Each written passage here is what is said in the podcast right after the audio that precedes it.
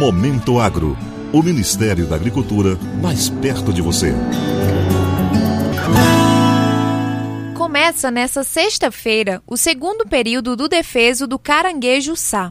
De acordo com a Portaria 325 de 2020 da Secretaria de Aquicultura e Pesca do Ministério da Agricultura, Pecuária e Abastecimento, é proibido capturar, transportar, beneficiar, industrializar e comercializar o animal nos estados do Amapá, Pará, Maranhão, Piauí, Ceará, Rio Grande do Norte, da Paraíba, de Pernambuco, Alagoas, Sergipe e da Bahia. O defeso é a proibição da pesca enquanto a espécie se reproduz. A reprodução ocorre em quatro datas diferentes no ano de 2021.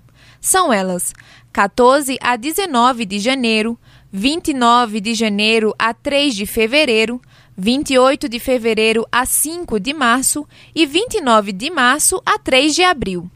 Para as pessoas físicas e empresas que atuam na manutenção em cativeiro, conservação, beneficiamento, industrialização ou comercialização da espécie, poderão realizar as atividades durante a andada, que é o período de reprodução do caranguejo sá, desde que forneçam até o último dia útil que antecede cada período de defeso a relação detalhada dos estoques de animais vivos congelados, pré-cozidos, inteiros ou em partes.